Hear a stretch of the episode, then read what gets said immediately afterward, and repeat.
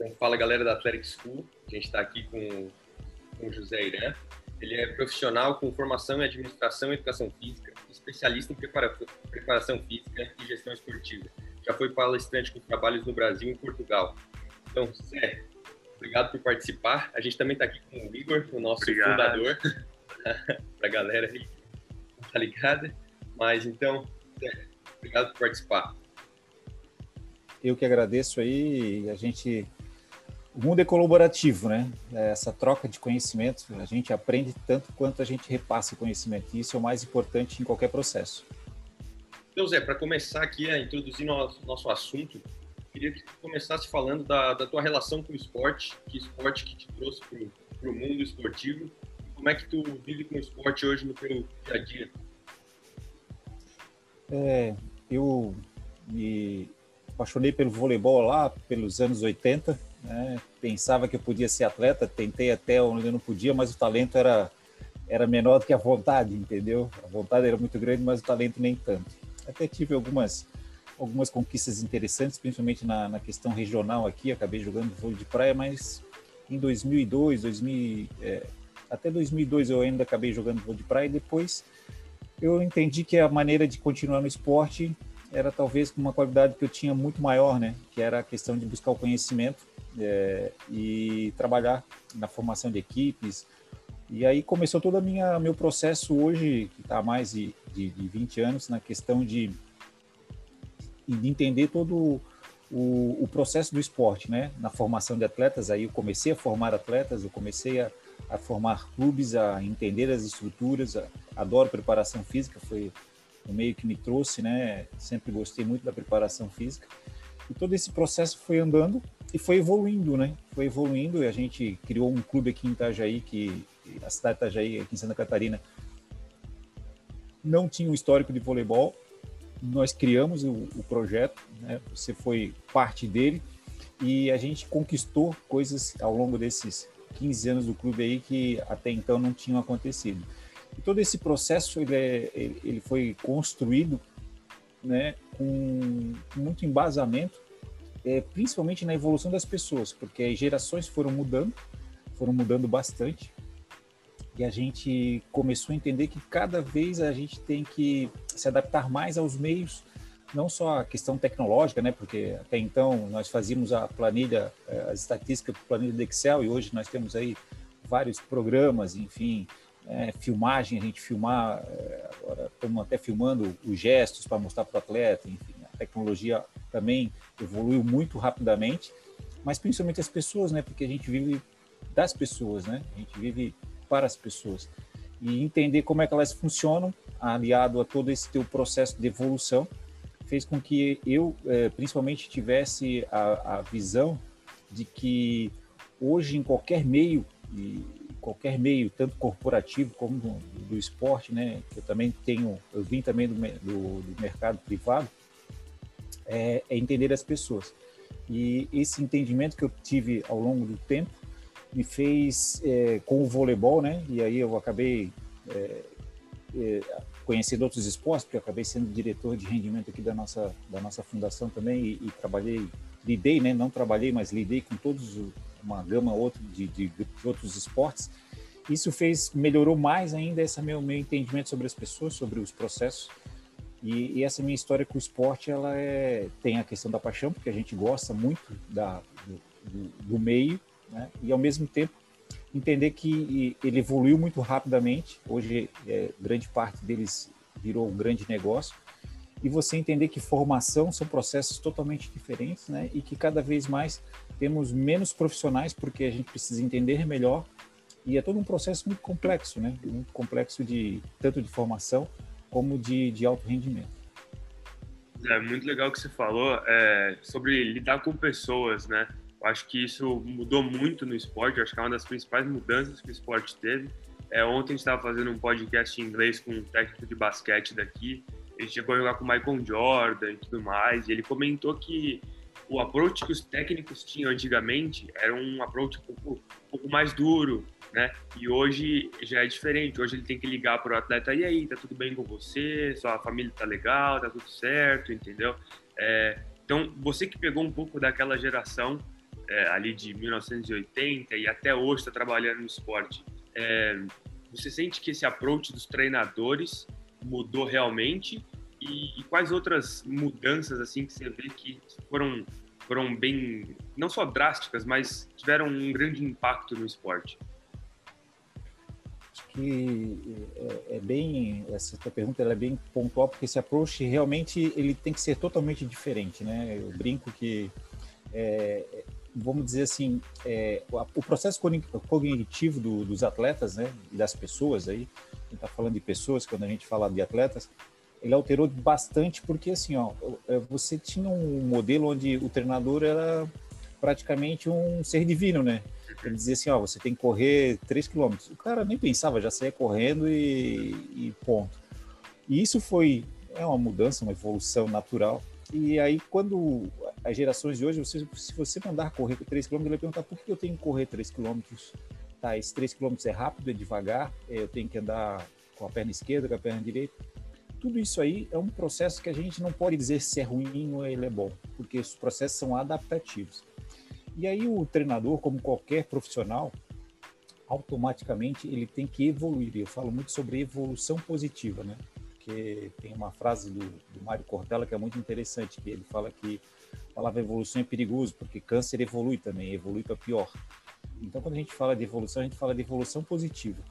Então, as pessoas, os treinadores, os gestores, porque o treinador hoje nada mais é do que um, um gestor, né? Ele é um grande, tem que ser líder, ele tem que ter liderança dentro desse grupo, ele tem que ter a sensibilidade de entender as pessoas que ele está trabalhando, né? Porque, ah, principalmente quem trabalha com, com o público, né? Com, com, com, com os homens, é, tem uma forma totalmente diferente de lidar com as mulheres.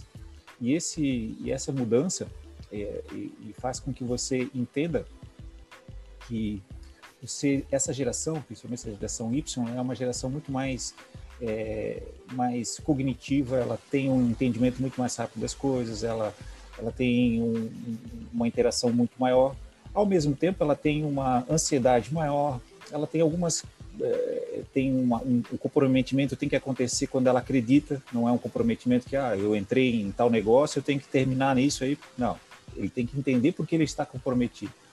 Isso tudo gera dentro do gestor, dentro do treinador, uma evolução. Ele tem que entender que não basta mais simplesmente chegar lá e ser duro, né? Ele tem que ser muito mais equilibrado. Ele tem que ser muito mais saber os momentos de você puxar é, aquele nosso método muito antigo, ele funciona da mesma forma, que é o morde e assopra, né? Você dá uma beliscadinha e depois dá uma sopradinha. E só que esse modelo, ele continua, só que você tem que ter muito mais sensibilidade de saber o momento de apertar o atleta, saber qual atleta você vai ter que apertar, qual atleta que você vai ter que deixar mais liberado. É, tem os gênios, né? Os gênios indomáveis, né? E você tem que saber lidar com eles. E aí não adianta você simplesmente reclamar e, ah, porque não faz, por isso. Então eu digo que ó, a gente tem que fazer o inverso. Ao invés de pensar no atleta né, como, como uma, uma máquina, e isso infelizmente a gente, se a gente fizer um fizer uma, uma correlação, por exemplo, no futebol, que, é, que fica muito evidência no mundo inteiro, você entende que agora, porque um jogador recebe milhões por mês, ele tem que acertar todos os chutes, ele tem que estar sempre 100%, e a gente acaba não tirando, é, esquecendo que ele é um ser humano. Ele pode ter problema em casa, o filho pode estar doente, a esposa pode estar com algum problema, enfim. E então essas sensibilidades, essa essa forma do treinador trabalhar com o atleta que dá iniciação, né, está lá porque ele gosta, até o momento que o que o, o, o atleta de alto rendimento que recebe bilhões e você tem que fazê-lo jogar também, porque existe um grande negócio por trás, você tem que ter muito mais ferramentas, tem que entender muito mais os processos e você tem que estar muito mais preparado, talvez, do que estava anteriormente, do que estava há uma década atrás. E uma outra coisa importante que a gente não comentou aqui, que é a parte técnica, né? porque a gente está falando aqui muito de é, envolvimento pessoal, envolvimento emocional, mas não podemos esquecer também a parte técnica, que ele também tem que estar ciente, ele tem que estar bem aprofundado e entender que esses processos para ensinar tanto aquela criança lá da iniciação como o atleta de alto rendimento, ele tem que estar muito bem preparado também na questão técnica, porque não adianta ele ter só, como a gente fala no mercado, né, as soft skills, ele também tem que ter a hard skill muito bem preparado para ter esse fechar esse círculo, né, de, de conhecimento e, e, de habilidade é, habilidades pessoais que você não não adquire é, numa faculdade ou, ou num curso qualquer. Você, cara, gostei que você mencionou agora da, da habilidade técnica, eu queria até trazer, e agora você mencionou também da geração Y, sempre perguntar o porquê e, ela tem que se entender para ser motivada a fazer. Só que antigamente o treinador falava e você fazia, então era uma, uma, tinha uma hierarquia. Hoje, às vezes, eu vejo aqui nos Estados Unidos, às vezes chega o cara que é o primeiro ano e ele acha que ele é bom, ele acha que ele já tem todas as informações, que realmente o conhecimento ele tá muito mais fácil do que antigamente. Mas como o treinador lidar com isso, se manter ainda, manter a hierarquia, manter a, a voz de autoridade, mas também ter esse entendimento com os atletas, como se adaptar a isso? A primeira, a primeira coisa é que você conquistar, né? Você tem que conquistar as pessoas, e, felizmente ou infelizmente, eu não sei dizer, você tem que conquistar elas. E aí hoje o modelo de liderança que eu entendo não mudou em momento nenhum na história é do exemplo. A partir do momento que o treinador é um exemplo, ele tem a possibilidade das cobranças, ele tem a possibilidade de estar tá, é, inserido nesse processo, ele está automaticamente dentro do, do, do, do, núcleo dele, que são é a equipe, ele ter essa voz e realmente conquistar o atleta. E vai chegar a um ponto, e a gente está falando assim, ó, de alguns meios, independente da, das gerações, a, a, forma dura de você às vezes cobrar, ela vai acontecer. Não, não, não se altera, não é porque todo mundo hoje vai ser soft, né? Todo mundo vai ser bonzinho, tem que entender todo mundo. Às vezes você tem que entrar num processo de choque. E esse choque vai. Aí é muito importante que quando você aperta o cara, quando você impõe algumas coisas, você tem que impor com muita. É, não acho que a palavra não seria sabedoria, porque sabedoria a gente tem que usar a vida toda, mas é com muita é, assertividade, porque você não pode gastar é, às vezes uma bronca por qualquer coisa. Eu vou dar um exemplo que é muito interessante, que é a questão do Bernardinho, né? O Bernardinho, se você olhar a carreira dele, você vai ver a evolução dele de como que ele trabalha hoje com os atletas. Ele trabalhou com uma geração dele cuspia dos caras, xingava, batia, rasgava tudo. E hoje você, não só porque ele está mais velho, mas porque ele mudou a forma de lidar com as pessoas. É porque é aquele jeito, porque a gente brinca que você não pode gastar, ah, a bronca ela não pode ser banal. É, toda hora você, era como antigamente, pô, toda hora tu brigava, toda hora tu brigava. Uma hora que o cara já não, ah, o cara tá brigando, já não, não, não, tá, não tô dando mais nem bola. Então, hoje você tem que ser muito mais assertivo nas suas broncas, nos seus elogios, porque ele não pode ficar banal, porque essa geração tem uma sensibilidade, e quando a gente fala sensibilidade, é de entender as coisas com mais, mais rapidez, e aí você não pode banalizar tanto um elogio quanto uma bronca, então você tem que ser muito mais assertivo, e isso vai fazer com que você conquiste esse atleta e mostre para ele que você entende, que você sabe e que você, é, ao mesmo tempo, tem essa possibilidade de, de tê-lo no seu grupo. E alguns momentos, realmente, alguns não vão conseguir entender, cara, e aí o processo, ele, quando a gente fala de rendimento, né, a gente não está falando de iniciação, é, às vezes você tem que trocar peça realmente, então não vai se encaixar no processo. E, Zé, eu sinto que é, no Brasil, é, muitos treinadores têm essa dificuldade em, em, se adaptar, assim, eu não sei muito bem todos os esportes, né, é, mas falando do futebol em específico, pessoal, porque a gente tem cinco Copas do Mundo, a gente continua pensando que tem que jogar do mesmo jeito, tem que tratar os atletas da mesma maneira. É, então, como que você vê essa situação é, dos treinadores, do, do, esporte em geral no, no Brasil? Você vê que a gente está indo para o caminho certo, a gente está indo devagar para o caminho certo, a gente está estagnado no mesmo lugar? Como que, como que você é, olharia para a situação do esporte no Brasil hoje, em questão essa questão de gestão, nessa questão de pessoas, liderança, de usar todas essas ferramentas novas, né, de se adaptar ao esporte de uma maneira mais é, atual, no caso. É, eu acompanho bastante futebol, principalmente pela televisão, né? E a gente acaba entendendo que hoje o, o futebol ele é, ele é tratado pelo dinheiro que ele que ele movimenta, ele é profissional, mas grande parte dos treinadores são amadores.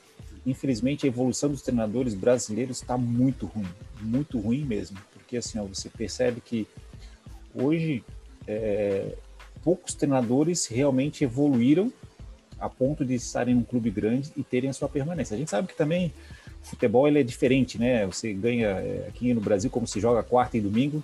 Se você ganha quarta, beleza, domingo empata já fica mais ou menos, se perdeu na outra quarta já não presta mais. Mas enfim, é só você ver a quantidade de treinadores estrangeiros que estão vindo para o Brasil no futebol. Né? Hoje você tem portugueses, você tem argentinos, você tinha colombianos, né? E aí você vai ver qual é a diferença desses treinadores, né? Esses treinadores, eu entendo que eles estão muito mais apegados na parte técnica, então eles têm muito mais conhecimento do que os nossos, né? e ao mesmo tempo eles sabem lidar muito melhor com os atletas. Né? Eles têm uma, uma visão com os atletas, porque você vai ver, vai ver alguns exemplos assim que é, é, de treinadores que tem modelos é, de, de, gestão muito ruins, né? Você vê ali, por exemplo, e, e, ao mesmo tempo tem alguns treinadores brasileiros que, apesar de criarem alguns personagens, são muito bons, né? O caso do Renato Gaúcho, né? Que fica dizendo que não quer estudar, mas é tudo mentira. Ele estuda pra caramba, ele cria um personagem, né? E está evoluindo, cons consegue, tem, tem uma habilidade muito grande de lidar com, a, com os atletas, né? Não só porque ele foi atleta, mas ele acredito que ele humanamente tem uma, né? O próprio Cuca agora que está no Atlético o Mineiro também, além da questão técnica. Então, eu entendo que o futebol, e agora você tem um argentino no Fortaleza, que o time do Nordeste, que está com uma campanha muito boa, então você percebe assim que poucos treinadores brasileiros têm evoluído, né, em, em proporcionalmente, e automaticamente o que, que acontece? É, e eu também entendo que o atleta de futebol ele precisa ser mais inteligente. No Brasil, ele não tinha essa, esse grau de inteligência que muitas vezes o, o treinador estrangeiro, quando vem para cá, ele tenta colocar, até por isso que estão trazendo muitos estrangeiros para o Brasil, né? muitos argentinos, colombianos, aqui da América do, do Sul, que talvez entendam melhor a, a questão do jogo, entendam melhor como funciona todo esse processo. Então eu vejo que no Brasil o futebol ele está ainda engatinhando, né? Nós já essa questão de ser pentacampeão não vai demorar para a gente ganhar uma outra Copa porque os outros países estão muito na frente até na questão de gestão interna dos clubes, é, gestão interna da equipe é, e principalmente poucos treinadores brasileiros têm evoluído. Poucos, poucos, poucos treinadores têm evoluído. É, temos muito mais estrangeiros aqui, a quantidade vai ser maior porque infelizmente os nossos não têm evoluído a ponto de ter essa concepção de, de trabalhar a, o grupo e ter a questão técnica, né, de saber modificar os times e, e fazer. Quanto aos outros esportes, eu entendo que tem melhorado bastante, tem vindo uma safra de treinadores mais jovens aí, é, com uma carga melhor de, de, entendimento desses atletas, né, com alguns trabalhos muito bons aqui no Brasil, principalmente no voleibol. E grande parte das outras modalidades ainda é, é elas ainda são muito incipientes, né? Porque você, por exemplo, tem o tênis de mesa, onde você tem os atletas fora do por aí. Ainda tem muitos treinadores é, de modalidades que nós não temos muita referência vindo de fora. Se eles conseguirem fazer uma transferência interessante desse conhecimento para os nossos treinadores, eu acredito que a gente possa ter uma qualidade muito maior. Até porque, é, falando do esporte no Brasil, e a gente pode fazer o link com a, com a, com a Olimpíada, né? É, praticamente 50% dos nossos atletas que foram medalhistas, eles não, não treinam no Brasil, né? Ou não tem treinadores brasileiros, né? Então, a realidade, como você pode perceber, né? É bem diferente, assim, de, de que acontece e do que está acontecendo, do que é mostrado e do que está acontecendo. Então, ainda acredito que nós estamos num processo muito devagar, poderíamos estar mais adiantados, né? Mas é a velocidade das coisas. Infelizmente, também esse processo econômico aflige muito o esporte no Brasil e eu não sei como que a gente vai evoluir nos próximos anos. Pois é, e agora você mencionou outros esportes, mencionou a Olimpíada teve alguns atletas que mencionaram nas Olimpíadas brasileiras a história deles e ela realmente no começo é muito sofrida para vários esportes. Até o, o Alisson do vôlei de, praia, na entrevista pós eliminação dele, ele reclamou um pouco do investimento, disse que os outros países investiram e o Brasil está estagnado. Qual seria o caminho para essas mudanças? Porque a gente até conversou em off um desses dias e, a, e o link com o estudo e o esporte, ele foi comprovado que ele funciona aqui nos Estados Unidos, ele funciona, ele gera muitos atletas. E como que a gente poderia caminhar para isso no Brasil? O que, que, os primeiros passos para essa mudança, na, na, sua visão, que fariam a gente caminhar para frente? É, o modelo americano, se existe um modelo perfeito, é o americano. Porque muito mais do que você dar a possibilidade da formação de atletas, você dá a formação desses possíveis atletas terem um cognitivo muito bom, porque eles estão dentro de uma universidade, eles estão com outras visões, né, com outros caminhos, e principalmente você linkar a, a questão da so, ascensão social no Brasil, né, porque você no Brasil estar dentro de uma universidade, poder estudar, é uma coisa ainda que aparentemente a gente que mora na região sul parece meio normal, mas se a gente vai subindo para outras regiões do Brasil é uma coisa muito difícil. É, a política esportiva no Brasil ela está muito alicerçada nas confederações e nas federações. E essas federações e confederações elas têm um modelo político ainda do Brasil, então elas não têm, grande parte delas não tem uma, um envolvimento muito de gestão profissional, dependem de pessoas. Se mistura um pouco no Brasil, né? Política e confederações, elas são bem complicadas. Eu não vejo num, num, breve momento a possibilidade da gente mudar essa realidade. Eu entendo assim que as políticas públicas deveriam ser voltadas para a formação de, de, não de atletas, mas formação de cidadãos. Esse, essa formação automaticamente você gera com programas esportivos, você gera é, uma qualificação dessa, de, dessas, desse jovem, dessas crianças.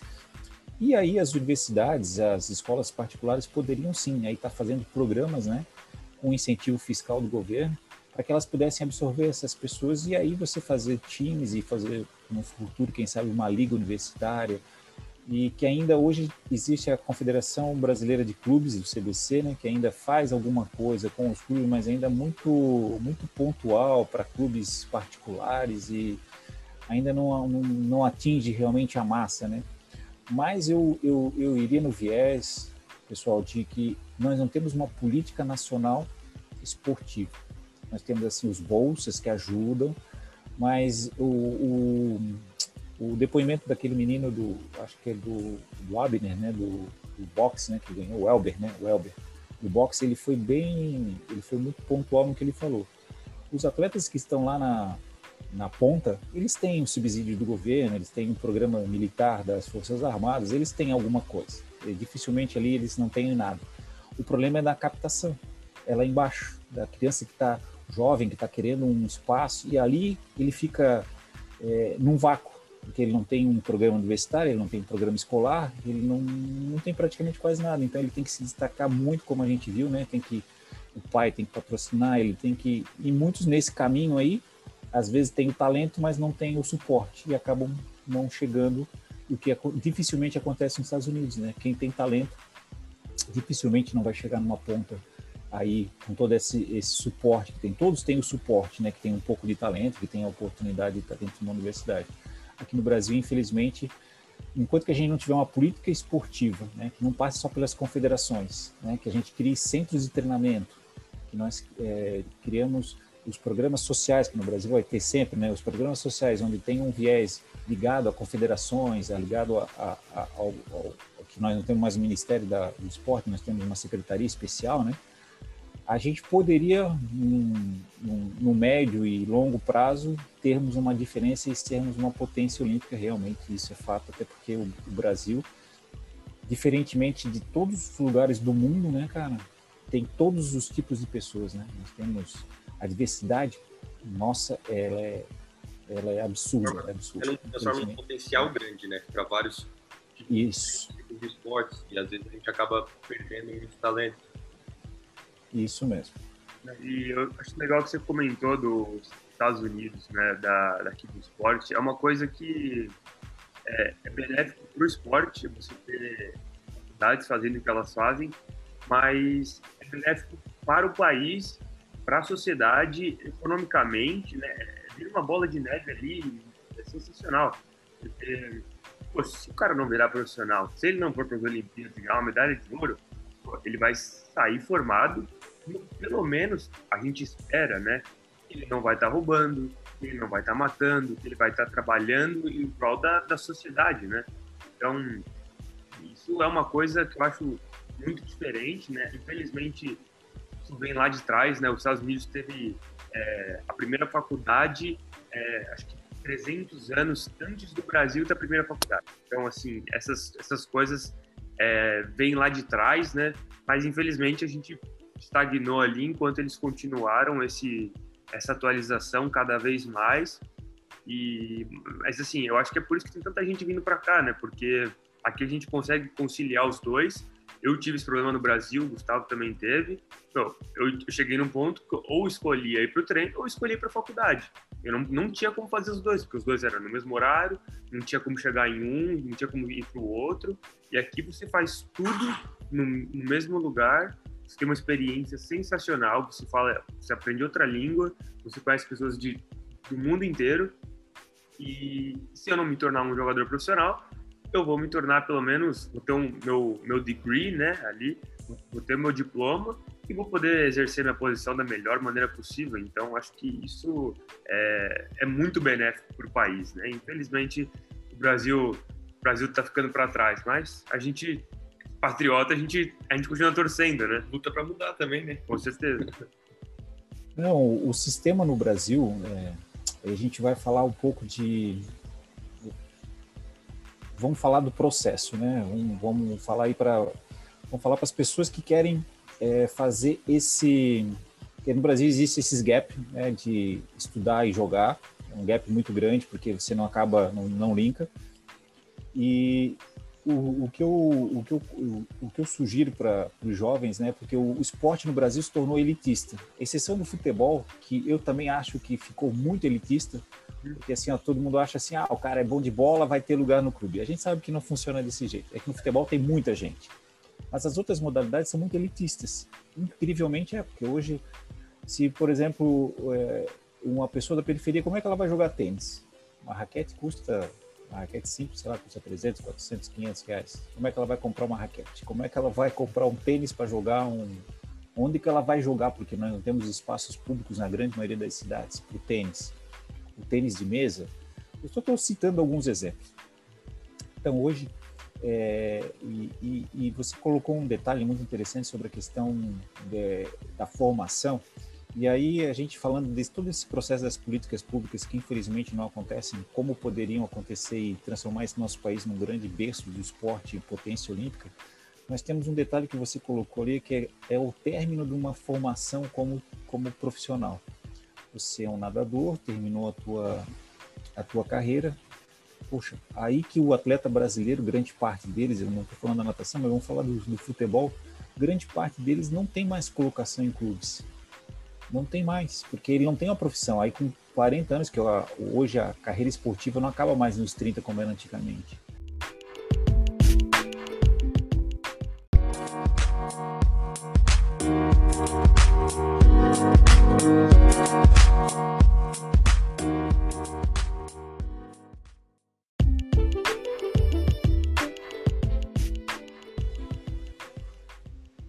Fala galera da Athletic School, a gente está aqui com, com o José Irã. Ele é profissional com formação em administração e educação física, especialista em preparação, física e gestão esportiva. Já foi palestrante com trabalhos no Brasil e em Portugal. Então, José, obrigado por participar. A gente também está aqui com o Igor, o nosso obrigado. fundador, para a galera aí, tá ligada? Mas então, Zé, obrigado por participar. Eu que agradeço aí, a gente o mundo é colaborativo, né? É essa troca de conhecimento, a gente aprende tanto quanto a gente repassa o conhecimento. E isso é o mais importante em qualquer processo. Então, Zé, para começar aqui a introduzir nosso, nosso assunto, queria que tu começasse falando da, da tua relação com o esporte, que esporte que te trouxe para o mundo esportivo, como é que tu vive com o esporte hoje no teu dia a dia? É, eu me apaixonei pelo voleibol lá pelos anos 80, né? Pensava que eu podia ser atleta, tentei até onde eu não podia, mas o talento era era menor do que a vontade, entendeu? A vontade era muito grande, mas o talento nem tanto. Até tive algumas algumas conquistas interessantes, principalmente na, na questão regional aqui. Acabei jogando vôlei de praia, mas em 2002, 2000, é, até 2002 eu ainda acabei jogando vôlei de praia. E depois eu entendi que a maneira de continuar no esporte era talvez uma qualidade que eu tinha muito maior, né? Que era a questão de buscar o conhecimento é, e trabalhar na formação de equipes. E aí começou todo o meu processo hoje, que está há mais de, de, de 20 anos, na questão de, de entender todo o, o, processo do esporte, né? Na formação de atletas, aí eu comecei a formar atletas, eu comecei a, a formar clubes, a entender as estruturas, a, adoro preparação física, foi o meio que me trouxe, né? Sempre gostei muito da preparação física. E todo esse processo foi andando e foi evoluindo, né? Foi evoluindo e a gente criou um clube aqui em Itajaí, que a cidade de Itajaí, aqui em Santa Catarina, não tinha um histórico de voleibol. Nós criamos o, o projeto, né? Você foi parte dele e a gente conquistou coisas ao longo desses 15 anos do clube aí que até então não tinham acontecido. E todo esse processo ele, é, ele foi construído né, com, muito embasamento, é, principalmente na evolução das pessoas, porque as gerações foram mudando, foram mudando bastante, e a gente começou a entender que cada vez a gente tem que se adaptar mais aos meios, não só a questão tecnológica, né, porque até então nós fazíamos a planilha, é, as estatísticas por planilha do Excel, e hoje nós temos aí vários programas, enfim, é, filmagem, a gente filmar, é, agora estamos até filmando os gestos para mostrar para o atleta, enfim, a tecnologia também evoluiu muito rapidamente, mas principalmente as pessoas, né, porque a gente vive das pessoas, né, a gente vive para as pessoas. E entender como é que elas funcionam, aliado a todo esse teu processo de evolução, fez com que eu, é, principalmente, tivesse a, a visão de que hoje, em qualquer meio, e qualquer meio, tanto corporativo como do, do esporte, né? Eu também tenho, eu vim também do, do, do mercado privado, é, é, entender as pessoas. E esse entendimento que eu tive ao longo do tempo me fez é, com o voleibol, né? E aí eu acabei é, é, conhecendo outros esportes, porque eu acabei sendo diretor de rendimento aqui da nossa da nossa fundação também e, e trabalhei, lidei, né? Não trabalhei, mas lidei com todos os uma gama outra de, de, de, outros esportes. Isso fez, melhorou mais ainda esse meu, meu entendimento sobre as pessoas, sobre os processos. E, e essa minha história com o esporte, ela é, tem a questão da paixão, porque a gente gosta muito da, do, do, do meio, né? e ao mesmo tempo entender que ele evoluiu muito rapidamente. Hoje, é, grande parte deles virou um grande negócio. E você entender que formação são processos totalmente diferentes, né? E que cada vez mais temos menos profissionais porque a gente precisa entender melhor e é todo um processo muito complexo, né? Muito complexo de tanto de formação como de, de alto rendimento. É muito legal que você falou é, sobre lidar com pessoas, né? Eu acho que isso mudou muito no esporte. Acho que é uma das principais mudanças que o esporte teve. É, ontem a gente estava fazendo um podcast em inglês com um técnico de basquete daqui. Ele chegou a jogar com o Michael Jordan e tudo mais. E ele comentou que o approach que os técnicos tinham antigamente era um approach um pouco, um pouco mais duro, né? E hoje já é diferente. Hoje ele tem que ligar para o atleta, e aí, tá tudo bem com você? Sua família tá legal, tá tudo certo, entendeu? É, então, você que pegou um pouco daquela geração é, ali de 1980 e até hoje está trabalhando no esporte, é, você sente que esse approach dos treinadores mudou realmente e, e, quais outras mudanças assim que você vê que foram foram bem não só drásticas, mas tiveram um grande impacto no esporte? Acho que é, é bem essa tua pergunta é bem pontual porque esse approach realmente ele tem que ser totalmente diferente, né? Eu brinco que é, vamos dizer assim, é, o processo cognitivo do, dos atletas, né, das pessoas aí, a gente está falando de pessoas quando a gente fala de atletas, ele alterou bastante porque assim, ó, é, você tinha um modelo onde o treinador era praticamente um ser divino, né? Ele dizia assim, ó, você tem que correr 3 km. O cara nem pensava, já saía correndo e, e ponto. E isso foi é uma mudança, uma evolução natural. E aí, quando as gerações de hoje, você, se você mandar correr 3 km, ele vai perguntar por que eu tenho que correr 3 km? Tá, esse 3 km é rápido, é devagar, é, eu tenho que andar com a perna esquerda, com a perna direita tudo isso aí é um processo que a gente não pode dizer se é ruim ou ele é bom, porque os processos são adaptativos. E aí o treinador, como qualquer profissional, automaticamente ele tem que evoluir. Eu falo muito sobre evolução positiva, né? Porque tem uma frase do, do Mário Cortella que é muito interessante, que ele fala que a palavra evolução é perigoso, porque câncer evolui também, evolui para pior. Então, quando a gente fala de evolução, a gente fala de evolução positiva. Então, as pessoas, os treinadores, os gestores, porque o treinador hoje nada mais é do que um, um gestor, né? Ele é um grande, tem que ser líder, ele tem que ter liderança dentro desse grupo, ele tem que ter a sensibilidade de entender as pessoas que ele está trabalhando, né? Porque, ah, principalmente quem trabalha com, com o público, né? Com, com, com, com os homens, é, tem uma forma totalmente diferente de lidar com as mulheres.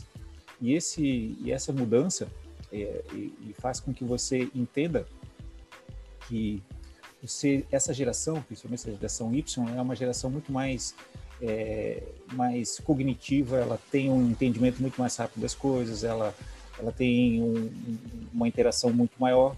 Ao mesmo tempo, ela tem uma ansiedade maior, ela tem algumas é, tem uma, um, um comprometimento tem que acontecer quando ela acredita, não é um comprometimento que ah, eu entrei em tal negócio, eu tenho que terminar nisso aí. Não, ele tem que entender porque ele está comprometido. Isso tudo gera dentro do gestor, dentro do treinador, uma evolução. Ele tem que entender que não basta mais simplesmente chegar lá e ser duro, né? Ele tem que ser muito mais equilibrado. Ele tem que ser muito mais saber os momentos de você puxar é, aquele nosso método muito antigo. Ele funciona da mesma forma que é o morde e assopra, né? Você dá uma beliscadinha e depois dá uma sopradinha. E só que esse modelo ele continua, só que você tem que ter muito mais sensibilidade de saber o momento de apertar o atleta, saber qual atleta você vai ter que apertar, qual atleta que você vai ter que deixar mais liberado. É, tem os gênios, né? Os gênios indomáveis, né? E você tem que saber lidar com eles. E aí não adianta você simplesmente reclamar e ah, porque não faz por isso. Então eu digo que ó, a gente tem que fazer o inverso. Ao invés de pensar no atleta, né, como como uma, uma máquina, e isso, infelizmente, a gente, se a gente fizer, um, fizer uma, uma correlação, por exemplo, no futebol, que, é, que fica muito evidência no mundo inteiro, você entende que agora, porque um jogador recebe milhões por mês, ele tem que acertar todos os chutes, ele tem que estar sempre 100%, e a gente acaba não tirando, é, esquecendo que ele é um ser humano, ele pode ter problema em casa, o filho pode estar doente, a esposa pode estar com algum problema, enfim. E então essas sensibilidades, essa essa forma do treinador trabalhar com o atleta que dá iniciação, né? Tá lá porque ele gosta.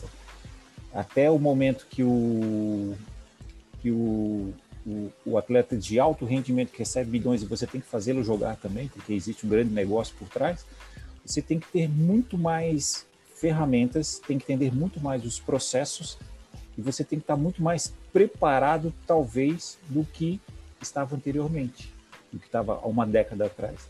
E uma outra coisa importante que a gente não comentou aqui, que é a parte técnica, né? porque a gente está falando aqui muito de é, envolvimento pessoal, envolvimento emocional, mas não podemos esquecer também a parte técnica, que ele também tem que estar ciente, ele tem que estar bem aprofundado e entender que esses processos para ensinar tanto aquela criança lá da iniciação como o atleta de alto rendimento, ele tem que estar muito bem preparado também na questão técnica, porque não adianta ele ter só, como a gente fala no mercado, né, as soft skills, ele também tem que ter a hard skill muito bem preparado para ter esse fechar esse círculo, né, de, de conhecimento e, e, de habilidade, é, habilidades pessoais que você não não adquire é, numa faculdade ou, ou num curso qualquer.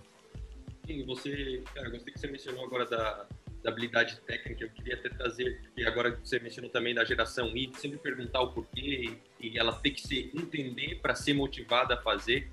Só que antigamente o treinador falava e você fazia, então era uma, uma, tinha uma hierarquia. Hoje, às vezes, eu vejo aqui nos Estados Unidos, às vezes chega o cara que é o primeiro ano e ele acha que ele é bom, ele acha que ele já tem todas as informações, que realmente o conhecimento ele tá muito mais fácil do que antigamente mas como o treinador lidar com isso? Se manter ainda, manter a hierarquia, manter a, a voz de autoridade, mas também ter esse entendimento dos atletas, como se adaptar a isso?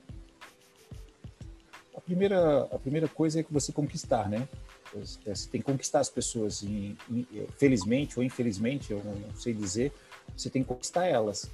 E aí hoje o modelo de liderança que eu entendo não mudou em momento nenhum na história é do exemplo partir do momento que o treinador é um exemplo, ele tem a possibilidade das cobranças, ele tem a possibilidade de estar tá é, inserido nesse processo, ele está automaticamente dentro do, do, do, do, núcleo dele, que são é a equipe, ele ter essa voz e realmente conquistar o atleta. E vai chegar a um ponto, e a gente está falando assim, ó, de alguns meios, independente da, das gerações, a, a, forma dura de você às vezes cobrar, ela vai acontecer. Não, não, não se altera, não é porque todo mundo hoje vai ser soft, né? Todo mundo vai ser bonzinho, tem que entender todo mundo. Às vezes você tem que entrar num processo de choque.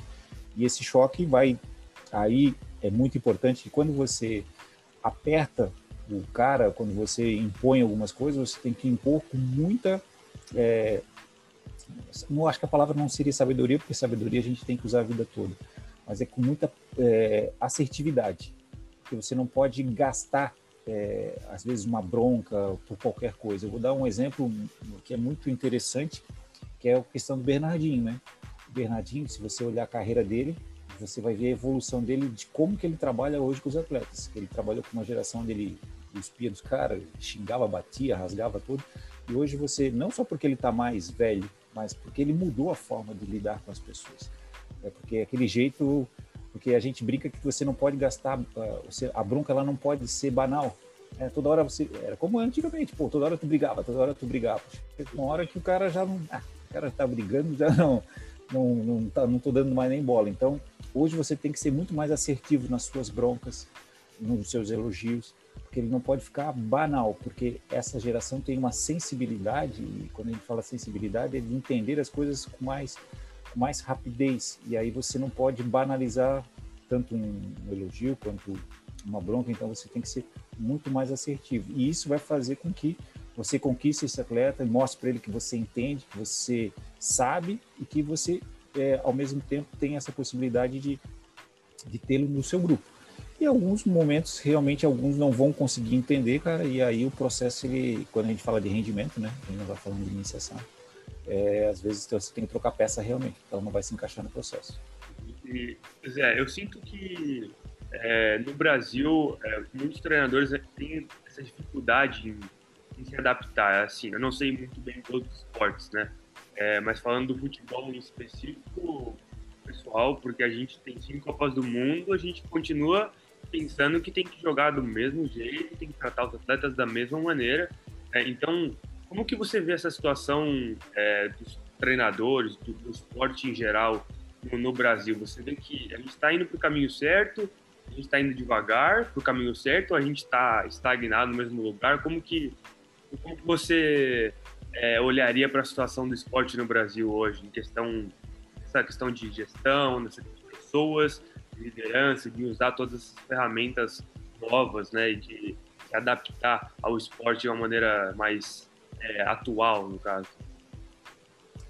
É, eu acompanho bastante futebol, principalmente pela televisão, né? E a gente acaba entendendo que hoje o, o futebol ele é, ele é tratado pelo dinheiro que ele, que ele movimenta, ele é profissional, mas grande parte dos treinadores são amadores infelizmente, a evolução dos treinadores brasileiros está muito ruim, muito ruim mesmo, porque assim, ó, você percebe que hoje é, poucos treinadores realmente evoluíram a ponto de estarem num clube grande e terem a sua permanência. A gente sabe que também o futebol ele é diferente, né? Você ganha é, aqui no Brasil como se joga quarta e domingo. Se você ganha quarta, beleza, domingo empata já fica mais ou menos. Se perdeu na outra quarta já não presta mais. Mas enfim, é só você ver a quantidade de treinadores estrangeiros que estão vindo para o Brasil no futebol. Né? Hoje você tem portugueses, você tem argentinos, você tinha colombianos, né? E aí você vai ver qual é a diferença desses treinadores, né? Esses treinadores, eu entendo que eles estão muito mais apegados na parte técnica, então eles têm muito mais conhecimento do que os nossos, né? e ao mesmo tempo eles sabem lidar muito melhor com os atletas. Né? Eles têm uma, uma visão com os atletas, porque você vai, ver, vai ver alguns exemplos assim que é, é, de treinadores que têm modelos é, de, de gestão muito ruins. Né? Você vê ali, por exemplo, e, e, ao mesmo tempo tem alguns treinadores brasileiros que, apesar de criarem alguns personagens, são muito bons. Né? O caso do Renato Gaúcho, né? que fica dizendo que não quer estudar, mas é tudo mentira. Ele estuda pra caramba, ele cria um personagem, né? e está evoluindo, cons consegue, tem, tem uma habilidade muito grande de lidar com, a, com os atletas, né? Não só porque ele foi atleta, mas ele acredito que ele humanamente tem uma, né? o próprio Cuca agora que está no Atlético Mineiro também, além da questão técnica.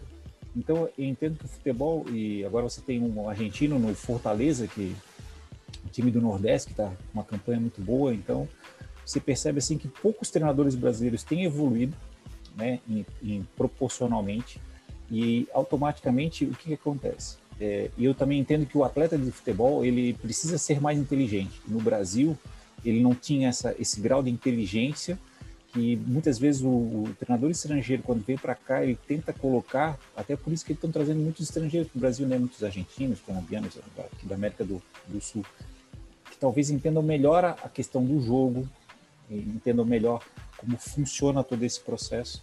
Então eu vejo que no Brasil o futebol ele está ainda engatinhando, né? Nós já essa questão de ser pentacampeão não vai demorar para a gente ganhar uma outra Copa porque os outros países estão muito na frente até na questão de gestão interna dos clubes, é, gestão interna da equipe é, e principalmente poucos treinadores brasileiros têm evoluído.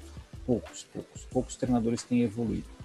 É, temos muito mais estrangeiros aqui, a quantidade vai ser maior porque infelizmente os nossos não têm evoluído a ponto de ter essa concepção de, de trabalhar a, o grupo e ter a questão técnica, né, de saber modificar os times e, e fazer. Quanto aos outros esportes, eu entendo que tem melhorado bastante, tem vindo uma safra de treinadores mais jovens aí, é, com uma carga melhor de, de, entendimento desses atletas, né, com alguns trabalhos muito bons aqui no Brasil, principalmente no voleibol.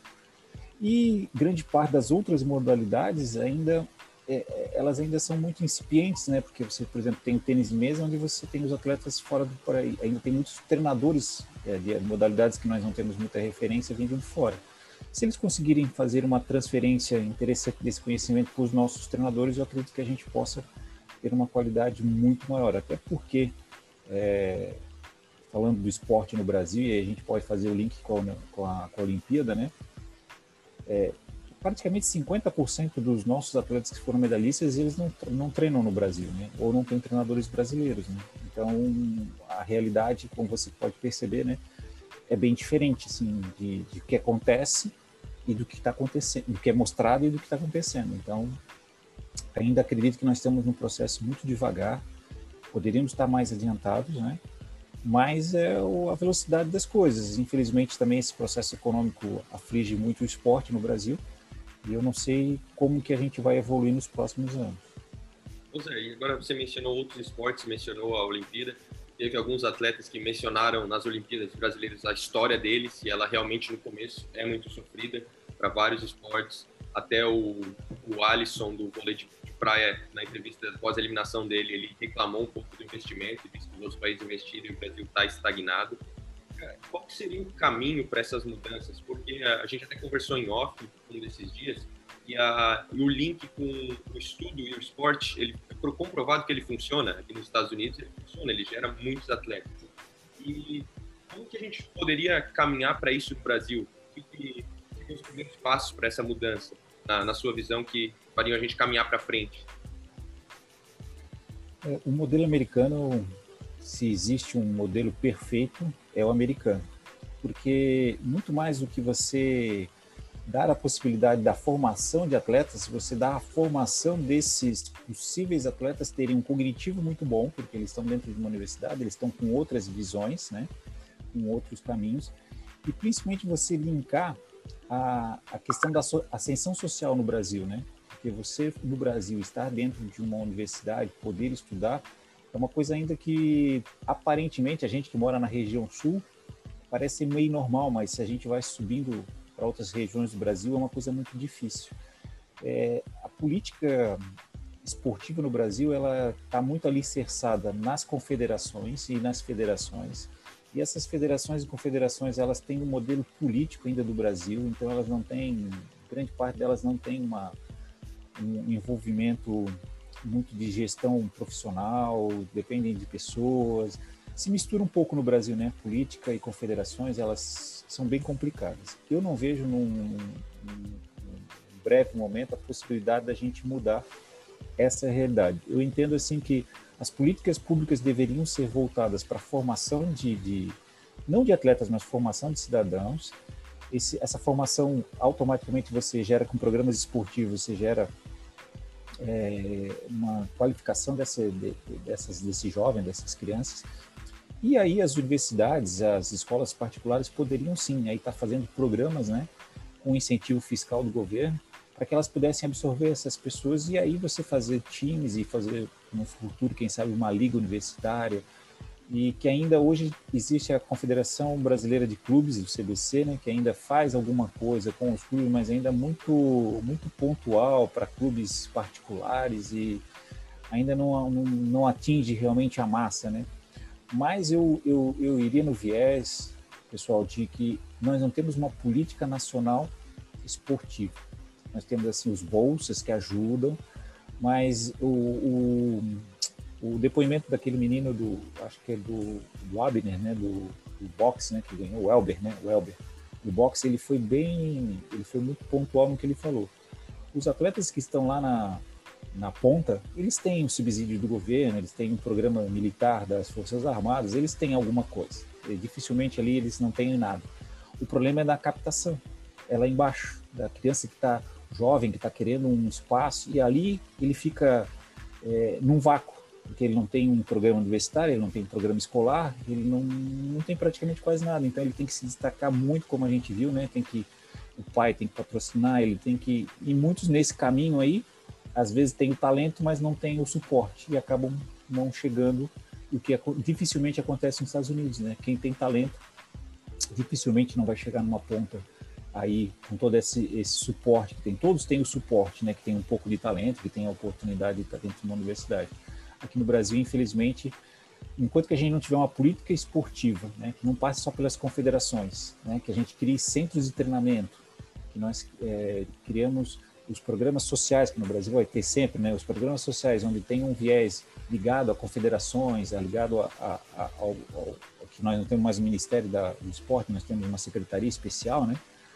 a gente poderia, no médio e longo prazo, termos uma diferença e sermos uma potência olímpica realmente, isso é fato, até porque o, o Brasil, diferentemente de todos os lugares do mundo, né, cara, tem todos os tipos de pessoas, né? Nós temos a diversidade, nossa, ela é, ela é absurda, é absurda. Transforma um potencial grande, né, para vários tipos, isso. de esportes, e às vezes a gente acaba perdendo muitos talentos. Isso mesmo. E eu acho legal que você comentou dos Estados Unidos, né, da, daqui do esporte. É uma coisa que é, é benéfico para o esporte, você ter faculdades fazendo o que elas fazem, mas é benéfico para o país, para a sociedade, economicamente, né? Vira uma bola de neve ali, é sensacional. Porque, pô, se o cara não virar profissional, se ele não for para as Olimpíadas ganhar uma medalha de ouro, ele vai sair formado pelo menos a gente espera, né? Que ele não vai estar tá roubando, que ele não vai estar tá matando, que ele vai estar tá trabalhando em prol da, da sociedade, né? Então, isso é uma coisa que eu acho muito diferente, né? Infelizmente, isso vem lá de trás, né? Os Estados Unidos teve é, a primeira faculdade, é, acho que 300 anos antes do Brasil ter a primeira faculdade. Então, assim, essas, essas coisas é, vêm lá de trás, né? Mas, infelizmente, a gente estagnou ali enquanto eles continuaram esse, essa atualização cada vez mais. E, mas assim, eu acho que é por isso que tem tanta gente vindo para cá, né? Porque aqui a gente consegue conciliar os dois. Eu tive esse problema no Brasil, o Gustavo também teve. Então, eu cheguei num ponto que ou escolhia ir para o treino ou escolhia para a faculdade. Eu não, não tinha como fazer os dois, porque os dois eram no mesmo horário, não tinha como chegar em um, não tinha como ir para o outro. E aqui você faz tudo no, no mesmo lugar você tem uma experiência sensacional, você fala, você aprende outra língua, você conhece pessoas de, do mundo inteiro. E se eu não me tornar um jogador profissional, eu vou me tornar pelo menos, vou ter um, meu, meu degree, né, ali, vou ter meu diploma e vou poder exercer minha posição da melhor maneira possível. Então, acho que isso é, é muito benéfico para o país, né? Infelizmente, o Brasil o Brasil está ficando para trás, mas a gente patriota, a gente, a gente continua torcendo, né? Luta para mudar também, né? Com certeza. Não, o sistema no Brasil, é, a gente vai falar um pouco de. Vamos falar do processo, né? Vamos, vamos falar aí para. Vamos falar para as pessoas que querem é fazer esse. Porque no Brasil existe esses gap né, de estudar e jogar, é um gap muito grande porque você não acaba, não, não linka. E o, o, que eu, o, que eu, o, que eu sugiro para os jovens, né? Porque o, o, esporte no Brasil se tornou elitista, exceção do futebol, que eu também acho que ficou muito elitista, porque assim, ó, todo mundo acha assim, ah, o cara é bom de bola, vai ter lugar no clube. A gente sabe que não funciona desse jeito. É que no futebol tem muita gente. Mas as outras modalidades são muito elitistas. Incrivelmente é, porque hoje, se, por exemplo, é, uma pessoa da periferia, como é que ela vai jogar tênis? Uma raquete custa uma raquete simples, sei lá, custa 300, 400, 500 reais. Como é que ela vai comprar uma raquete? Como é que ela vai comprar um tênis para jogar um... Onde que ela vai jogar? Porque nós não temos espaços públicos na grande maioria das cidades para o tênis. O tênis de mesa. Eu só estou citando alguns exemplos. Então, hoje, é, e, e, e, você colocou um detalhe muito interessante sobre a questão de, da formação. E aí a gente falando de todo esse processo das políticas públicas que infelizmente não acontecem, como poderiam acontecer e transformar esse nosso país num grande berço do esporte e potência olímpica, nós temos um detalhe que você colocou ali que é, é o término de uma formação como como profissional. Você é um nadador, terminou a tua a tua carreira, poxa, aí que o atleta brasileiro, grande parte deles, eu não estou falando da natação, mas vamos falar do, do futebol, grande parte deles não tem mais colocação em clubes não tem mais, porque ele não tem uma profissão. Aí com 40 anos, que eu, hoje a carreira esportiva não acaba mais nos 30 como era antigamente.